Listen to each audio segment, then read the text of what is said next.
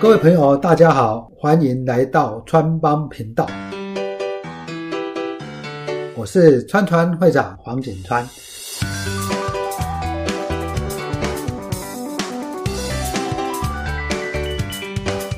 今天呢，在如何选择配息 ETF 呢这个主题的系列二里面呢，我们来谈谈下面两个啊两个问题啊，一个是。配息型的 ETF 呢，和过去的基金或者是啊一些基金呢有什么不一样啊？第二个呢，呃，你怎么样根据自己的选股的思考逻辑来选择适合你的 ETF 啊？那在谈这个之前呢，我想最重要一点就是配息型的 ETF 它本身。也是一个基金啊，只是我们要知道说它跟以前的基金的差异化在什么样的地方。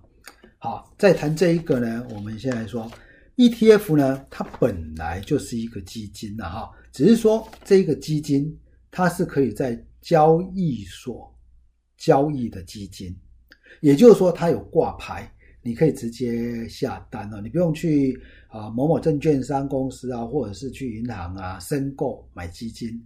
我想过去买基金大概就是说，例如说你到这个台湾呀，你去华南银行买基金，那基金呢，你这时候申购，申购以后，它根据呢隔天的净值，然后呢就买到多少的单位，好买单多少单位以后呢，接下来嗯你就有这样的基金。那你要卖基金的时候。同样的，你也是啊，要去这一个华南银行的这一个这个平台，然后去那边点啊，你要卖什么样的基金啊？类似像这样的一个做法，那会变成有买进跟卖出。那在现在的 ETF，就你只要开户好啊，你可以买股票啊，你可以买基金，它就是其中的一个代号这样子。所以呢，可以在交易所交易的基金。这是第一个，第二个呢，它大概就是所谓的被动追踪某一个指数的表现的共同基金啊，所以这些 ETF 很多都很强调说，它尽可能去比照指数，哦，尽可能去比照指数。那这个指数有很多种指数啦，哦，例如说呢，大家最熟悉的像零零五零，它就是呢追踪啊这个所谓的。啊，元大高元大零零五零，它就是根据这个指数呢去设计它的基金的内容。好，那这一个部分呢，跟过去它还是有一个对照的内容啊。比如说，好像台湾中小型基金，以前叫台湾中小型基金，或者台湾。贵买基金或者叫大中华基金，那这个部分它还是有一个对照的指数，只是因为它的范围非常的大，只是范围非常的大，所以呢，你会变成说，它虽然有追踪那个指数，但是可能差异化会很大，可能差异化会很大。那在谈到说配息型 ETF 呢，跟过去基金有什么不一样？我们可以看到第二个呢。呃，这 ETF 它本身就是一个基金嘛，好啊，只是说它有尽量去追踪指数，有很多基金有这样的一个内容。那过去的基金大概比较没有这种现象。第二个呢，这个基金以我的我在上课的以前那么久上课以来，或者是分析以来，我其实很不建议，很不建议呢大家去买基金的哈。为什么会这样子说呢？例如说呢，呃，我有一些这样的统计资料了哈，代表说过去的基金其实整体的表现并没有那么理想。例如说，二零零八到二零一三这五年，二零零八到二零一三这五年呢，呃，国内的国内的股票型基金，它的报酬率超过于零零五零的哦，零零五零是设计。加权指数是根据加权指数完全贴近它去做一个大致上的表现啊。零零五零呢，比零零五零好的，也就是说你可以买一个指数嘛，就叫零零五零。那只有二十一趴。二零零八到二零一三，二零一零到二零一四只有二十点五趴，比零零五零的绩效来得好。在所有的嗯所有的那种指标组那指数型基金最近的一期的资料呢？就从二零一五年的十月到二零二零年的九月到上个月为止，也是五年。我们考虑的都是一个五年的一个时间。在这五年呢，在国内的股票型基金有一百四十一家，报酬率超过零零五零的只有二十八家，也就它比例只有十九点九。所以呢，你在不同的时间看。其实超过零零五零报酬率的，大概都只有二十趴左右。也就是说，这一些基金，它不一定是它以台湾股票市场为考虑，它可以集合很多种所谓的优秀的研究人员啊，选股这样的一个方式。结果在选出来的个股里面操作以后，经过了五年，它的报酬率比零零五零就是。我们所说的比较傻瓜投资法啊，你只要去买一个指数就好，你也不用研究那么多有的没的，不用去买台湾的加权指数就好了。超过这个的比重只有多少？就百分之二十左右，那是不是很少？真的很少啊！那在这样的一个情况，其实在过去我都不会很建议大家呢去买共同基金，但是这一个。ETF 它是不一样的，不一样的。后来后面我们还会再解释它里面的内容。但是呢，我们要先说明一点，为什么不建议大家去买这种其他的共同基金？除了刚刚所说的，其绩效表现没有那么理想。哎，过去的基金呢，其实都很强调绩效嘛。你买基金就是为了啊低买，然后买一段时间要赚钱。啊，你说，哎，我在这十年里面，这五年里面，我的报酬率有多少？当然，你所想到的都是什么报酬率嘛，绩效、绩效这样的一个思考。那为什么不会建议？除了它表现没那么理想之外，另外一个，当然我们要考虑的就是第一个，你要怎么买？在这么多共同基金，你去看它的一个公开说明书，看它发行的时候，它所写的。条件其实都非常的让你无法判断，但我是觉得说应该都写得很好了，所以才会无法判断嘛。你很难说，哎，他这个你他没有实际操作下去，你怎么知道他是好还是不好？那你说啊，过去的绩效能代表未来？绝对不行。这个我在很多的例子里面其实都有看到，表过去表现好的，未来的三五年其实表现很不理想啊。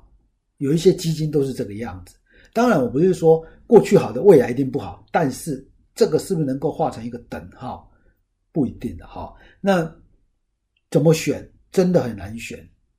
那选了以后没关系，就跟我们选股票一样嘛。我们选股票有很多怎么样准则啊？例如说，你可以根据它的过去的股息啊，过去它的营啊，然后它的营收成长啊，然后本益比低啊，反正有一些很基本的选股方法。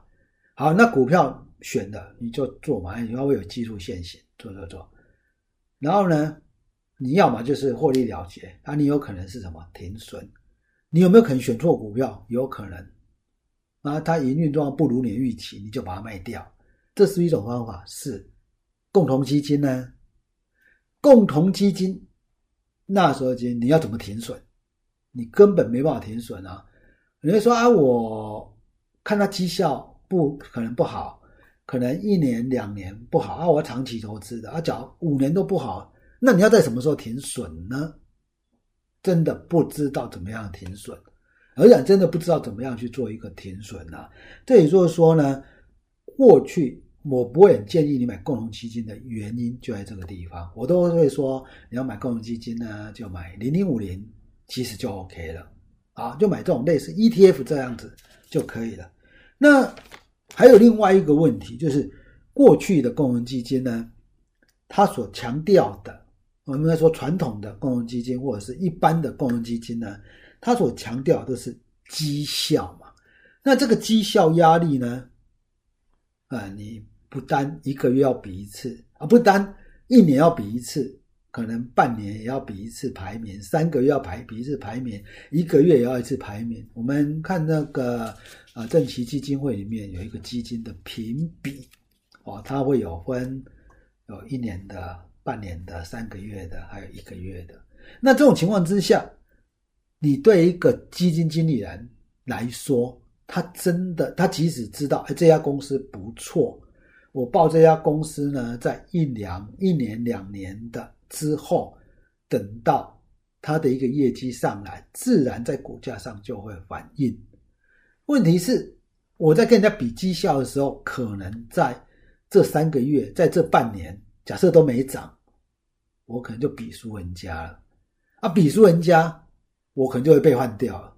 那你说这个时候对他来讲，绩效比较重要，还是短期绩效比较重要，还是长期绩效？这个部分会变成就是说呢，呃，整个来说，这个是基金一个最大的问题啊。哦，我们知道像这个 Peter Lynch 啊，彼得林区是国际很有名的一个基金经理人。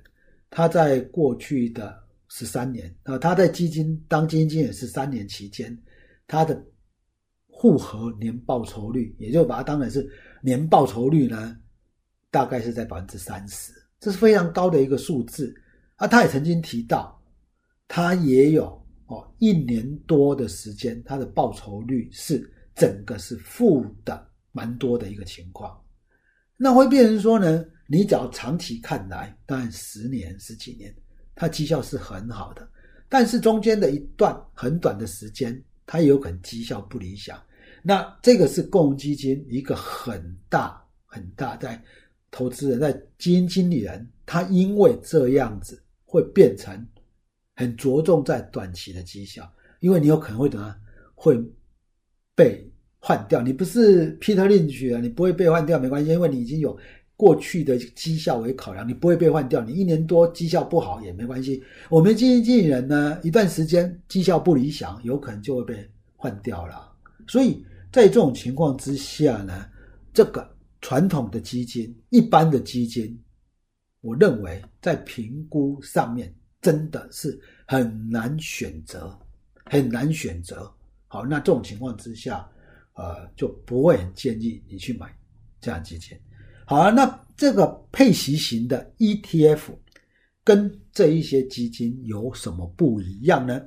我想最重要的一点是，第一个，它有限定的投资对象，它有限定的投资对象；第二个，它大概是偏向于指数化策略。哦，第一个限定的投资对象呢，我们在下一期节目中还会再针对不同的。配息型 ETF 来说明，我们在今天呢是以零零五六哦元大高股息这个来做一个举例了哈。例如说呢，在零零五六里面呢，它的选股的方式是什么？它是从台湾五十成分股跟中型一百成分股，也就是说呢，是台湾最大的这。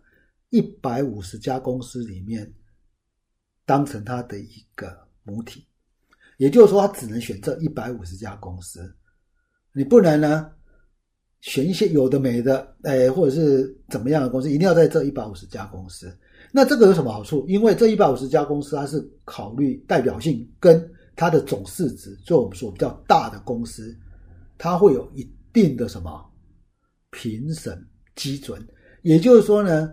你不一定永远都在这一百五十家公司啊！你假如说，哎，营运状况差，就会被剔除。那这一个零零五六呢，它是以这一个为母体，所以呢，你被剔除了。例如说，你过去有一些公司还不错，现在啊，然后会被剔除以后呢，你当然就怎么样，就不会选到这一家公司了。所以这有自动的机制。也就是它的对象很确定，就是一百五十家。第二个，它是以零零五六是以未来一年预测现金值利率排名前三十名作为他的选股的思考啊，是这样的一个思考啊。哦，他以贴紧这个标的物的指这样的一个对象哦，就是呢，他是以哦未来三未来一年殖利率最高的三十家去做一个投资的思考。那它的样本数啊，它的母体已经是这个最大这一百五十家，再从这里面去选预期明年度股息殖利率最高的，那这样的一个操作的思考，它已经很怎么样？很确定，很确定，就是呢，大概所选的个股不会差异太多，跟你想的，假如你真的有去做一个研究，跟你所选择的。不至于说差异到十万八千里，它不会让你觉得说啊，这个是很不好的、很不理想的一种，呃，在零零五六这种高配息的基金里面，它不是很理想，也不至于。所以你去看他们这一些选出来的这个个股，它都有不错的值利率，都有不错的值利率。那而且是预期哦，代表它的营运状况要不错。营运状况较差的话呢，值利率怎么会好？所以用这样的一个角度去思考呢，它就会有这样的一个嗯，选股的对象就会变得比较透明、比较清楚。我们说呢，在过去的一个基金里面，他可能去买叫做大中华基金，问你大中华基金的可以买的家数有多少？非常非常的多，你难道都知道每一家的状况吗？啊，基金公司去买这个，他可能很看好，但是事实上，他搞不好有其他的一个原因，他可能说，我我有一些所谓的听到的一些什么样的讯息，说这家公司即将会涨，也有可能有这种现象啊。操作种类本来就有很多种嘛，对不对？那这个问题是你也不知道那么多家公司，你也不知道他到底买些哪一些公司啊？哦，那。那就算是，那有可能你真的有办法去了解这样的一个情形是不是符合你的需求吗？所以这种有限定对象的基金，哦，就是我们所说的这个 ETF，它又贴近指数，然后有一个特定的选股的依据，哦，我觉得呢，这个会比过去的一个基金，一般的基金来得好。当然，我讲的应该是指配息型的啊，你的重点本来就在配息，配息型的 ETF，这跟我们所了解的基金其实是有一点不一样的，哦，是有一点不一样的啊。那这个是首先呢，我们谈到这一个部分呢，接下来呢，我们说怎么样根据自己的选股逻辑去选择配息 ETF 了哈，啊。根据自己的选股逻辑，或者是你自己的喜好，去选择 ETF，而是选择配息 ETF 了啊。那在这个地方呢，呃，我们说呢，第一个，你应该要先去了解一下这个基金它的一个操作的大致上的行为，也就是说呢，它大概是怎么样选出这一个个股，还有它的目的是什么。那这样讲，你会觉得有点抽象。例如，好了，你投资的时候会不会很在意这种所谓股价的波动？你会觉得说，像有些投资朋友喜欢买中华电，为什么？因为第一个它够大嘛，啊，够大，这个当然没有问题啦。配息型 ETF，他们买的公司其实都够大。啊，第二个，嗯，他会觉得说我买中华电，它股价都不会不会动，不会动最好，因为我。本来就是要领股息而已，我不会很在乎它的股价到底会不会涨，会变化太大。那假如我今天有一天真的需要资金周转的时候，我中华电这股价都常年定在这个地方，我任何时间想买想卖都差不多。哎，这样是比较好。对，所以有些人喜欢叫做什么？叫做低波动，就是你很喜欢这种，哎，这股股价最好都不要动。那我有钱就买，差不多就这样子啊。我我今天假如突然想要卖，我把它当成说我的周转的情况，我想卖，它股价不太会动，这个是最好的。呃，你可能认为这样很好，这个叫所以有一些基金叫做高股息低波动基金，它强调低波动，好，就是它的基金非常稳定。你你去看这个里面的成分股啊，大概都会有中华电信啊，大概就这样子，所以它很稳定，都会很稳定。那有一种有一些基金呢，它是什么？那你说，哎，我投资我就是不要不要动，我就是这股价最好都不要动，我要买要卖都很简单啊。假设你的目标是这样，你就可以选这样的配息 ETF。那假如说呢，像我，我是怎么样？我喜欢未来一年股息报酬率比较高的，也就是基金公司的基金人应该要就是往股息报酬率比较高的。那这种情况之下，他必须考虑他的营运状况。所以呢，这种情况之下，在这个里面，像刚刚所说的元大高股息。零零五六，他所考虑的就是预测未来一年现金股息值利率前三十名的公司。那这个部分呢，就比较符合我的逻辑。我喜欢这样的一个逻辑。我喜欢说，他帮我去选未来一年现金股息值利率比较高的，作为我的投资的对象。好，那这个人是。我我喜欢的，我可能就会选择这样的基金。那可能有投资朋友说啊，我他们预测不一定那么准嘛。我就是应该怎么样？我在选择要配息的时候，我喜欢看过去五年它的平均值利率很高啊，又是大型股，所以大家就没问题嘛。平均值率很高，那即使这一年营运状况没有那么理想，那没关系，因为过去不错，以后还是不错的。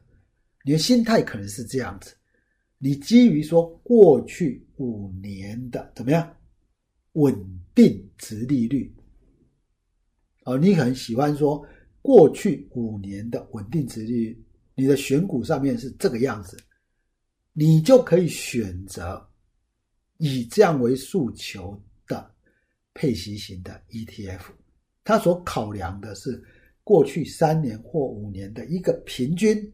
然后排名在前面的啊，那因为都是大型股嘛，它过去的平均还不错，但不至于马上就会变成不理想。那用这种方式，因为有过去的表现为可为基准，那你喜欢这样子，这样是不是也不错？我觉得这个就要看你个人这种所谓的你的属性嘛，所以你可以根据你自己呢所想要的、所想要的去做一个。思考，我去做一个思考，然后从这个里面去选择比较适合你的配息型的 ETF 了哈。